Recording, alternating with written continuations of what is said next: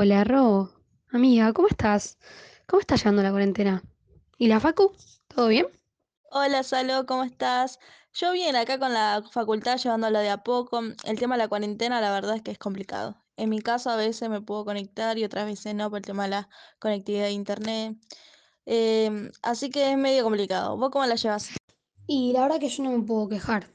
Eh, tengo compu, tengo internet, generalmente, y bueno, me intento conectar a todas las reuniones que hagan, intento hacer la tarea, estar al día.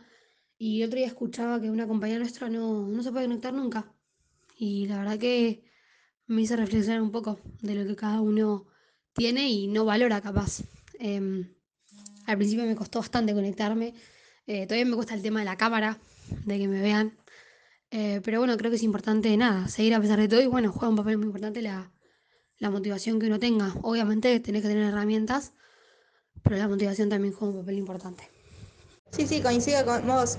Eh, claro, es complicado para gente más, por ejemplo, com- como yo, que por ahí es difícil conectarse, no es que no tenga internet, por ende el tema mío más allá desde el laburo, que a veces ni puedo entrar. Y el problema también es que no todos nosotros o nuestros compañeros tienen acceso a internet, porque no todos tenemos una misma realidad socioeconómica.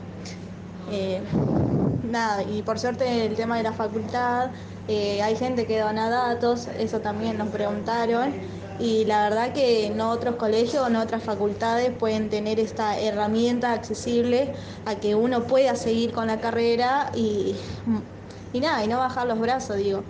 Lo que respecta también al, a lo que es la educación primaria y secundaria, ¿no? Esto de que también los nenes eh, no pueden conectarse, eh, la disponibilidad de los padres para que uno se pueda sentar y estar en el Zoom. Eh, sé también que escuché que el Ministerio de Educación lanzó el portal digital de Seguimos Educando, que es, creo, es como un instrumento educativo que tiene los contenidos de producción propia, para principales para edito editores, para dar respuesta a la necesidad de la comunidad educativa. Eh, está bueno. Entonces eh, pueden los nenes también eh, estar informados en lo que es la educación. Y la verdad que esto es un tema. La verdad que yo ese, de ese programa no sabía, pero creo que es eh, una de las herramientas más útiles que quizás lanzaron porque la verdad que, que se complica. Imagínate si se le complica a uno eh, hacer, digamos, las tareas, conectarse y todo. Imagínate cuando uno tiene hijos, eh, no sé, me pongo a pensar en nuestras compañeras. Muchas tienen familia, cosas que hacer y nada, eh, además de, de estar eh, conectándose a las clases, tienen que eh, asegurarse de que los nenes se conecten. La verdad que creo que fue algo, nada, difícil para todos. Lo importante es, bueno, no, no, no decaer, seguir, meterle un poco, que ya casi estamos terminando. Pero creo que es eso. Eh, bueno, como te decía, creo que después de la vacación de invierno eh, bajó bastante la, la asistencia, la conectividad, tipo, el conectarse a las clases. Y nada, creo que eso marcó un poquito la, la diferencia. Pero bueno, quedan dos meses y verano, que andás a ver qué verano será. Claro, sí, el tema de lo que fue después de las vacaciones, la verdad que me sorprendió que muchas compañeras dejaron. No porque si no no les gustara la carrera, miro, mismo explicaron ellos una vez que se fueron del tema de la conectividad, de que por ahí era complicado, como también decís, de los nenes, de que es complicado una madre estar en el Zoom del nene, en el Zoom y eso, es complicado. Eh, además de eso, me parece que también fueron las ganas, ¿no? De, de seguir con esto, de el tema del, del internet. Por ahí hay gente que aprovechaba y dijeron, bueno, me anoto el año que viene para no eh, tener este problema con internet y no dejar la carrera a mitad de, de año. Eh, así que nada, eso. Obviamente a algunos les beneficiaron, obviamente.